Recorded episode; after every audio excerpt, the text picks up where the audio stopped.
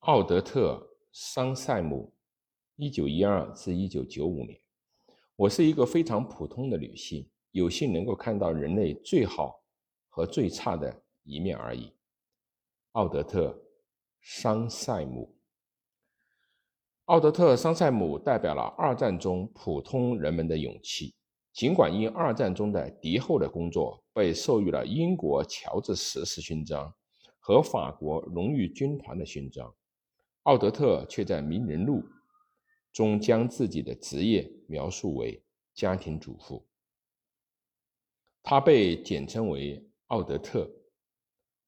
他从不认为自己在纳粹占领的法国表现出来的大无畏精神有多么的特别。奥德特生于法国。原名奥德特·布拉伊。一九三一年，她嫁给了一个英国旅馆的老板罗伊·桑塞特·桑塞姆。后者曾在奥德斯特位于皮卡蒂的家里面学习法语。两人于那个时候相遇，结婚以后，二人定居英国，并生了三个孩子。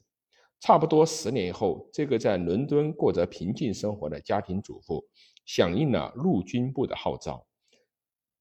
即请所有法国移民提供关于他们祖国的照片。当奥德特递送了他的假日相册以后，陆军部向他发出了邀请，看他能否帮助更多的忙。他被分派至急救护士队，在那里接受了基本的培训，但这只是一个掩护的身份。事实上，他被招入了特殊行动的执行局，一个。派送特工到欧洲备战区从事间谍和破坏工作的英国的秘密机构。尽管他因为充满着活力、机智和为法国1940年的投降血耻的决心，给招募者留下了深刻的印象，但特殊行动执行局的教官一开始很怀疑他是否具备成为特工的素质。但最终，他们注意到他不可动摇的决心，便选中他到纳粹占领的法国去工作。一九四二年的十月，他乘船在昂蒂布登陆，在那里，他遇到了他的组长彼得·丘吉尔。奥德特本应加入到勃艮第一个新的小组，但丘吉尔，他后来爱上并最终嫁给了他。获得批准，将其留在了他的小组。一年多时间里面，奥德特担任丘吉尔的通信员，代号利兹，协助他传递了很多来往于英法两国之间的重要情报。一九四三年的四月，奥德特和丘吉尔被一个双面间谍所出卖。奥德特在第一次见到声称要向同盟国投降的德国军官亨利上校时，就对他产生了怀疑。从伦敦接受指令后跳伞返回的丘吉尔也同样对他持有怀疑，但为时已晚。一个不怎么谨慎的小组成员已向阿伯维尔的布莱切中士泄密，奥德特和丘吉尔双双被捕。在巴黎的弗雷斯内监狱，奥德特经历了十四次单独的审讯。尽管他的脚趾甲被拔出，脊背被火红的烙铁烙上了烙印，但他始终严守秘密，始终未泄露盖世太保立誓要抓获的另外两名特殊行动执行局官员的身份和下落。他坚持临时编造的嫁给了彼得·丘吉尔的说法，并坚持说小组长是他自己，而不是丘吉尔。他成功的说服了审讯者相信这一点，因为他坚持自己应该被枪决，而不是丘吉尔。因此，丘吉尔只被审讯了两次，而奥德特被判了死刑。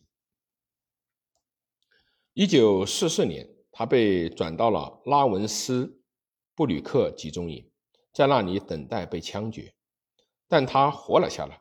部分原因是他和丘吉尔是。盖世太保相信彼得·丘吉尔的叔叔就是英国的首相温斯顿·丘吉尔。然而，奥德特被单独监禁，并遭到了残酷的虐待。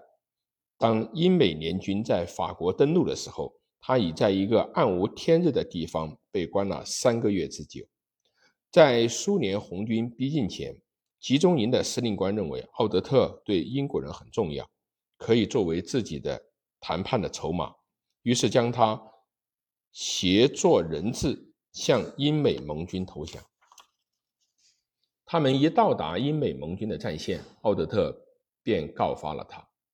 获救的奥德特极度的憔悴，病得厉害，用医生报告中的话说，因受虐待。而处于高度紧张的精神状态，在此后的几年中，他拒绝沉浸在怨恨或者责难中，而是投入到慈善事业，帮助人们治愈战争导致的身体和精神的创伤。一九四四年、一九九四年，他怀着激动的情绪回到了拉文斯布吕克集中营，为死在那里的特别行动执行局的同事而揭牌。奥德特被授予英国最高的非军人荣誉——乔治十世勋章和法国荣誉军团的勋章。他被媒体塑造为偶像，他的英雄事迹也因1950年的电影《奥德特》而家喻户晓。而他仍然很谦虚，表示他是代表所有为二战战斗的人们接受乔治十字勋章。只因为他幸运地活了下来，所以他获得了勋章，而不是因为什么特殊的。英勇行为。奥德特一九四七年嫁给了丘吉尔，但他们的婚姻并不成功。后来，她跟第三任丈夫，也曾是特别行动执行局的成员杰弗里·哈罗斯过着幸福快乐的生活，直到他于一九九五年去世。他与二战中其他为特别行动局做工作的女英雄们齐名。这些女英雄还包括。空降法国的维奥利特·萨博被捕，并在遭受纳粹数周的折磨后被杀害。汉娜·希纳斯，匈牙利纳伊的犹太人、诗人、间谍，在匈牙利被捕，遭折磨后被杀害。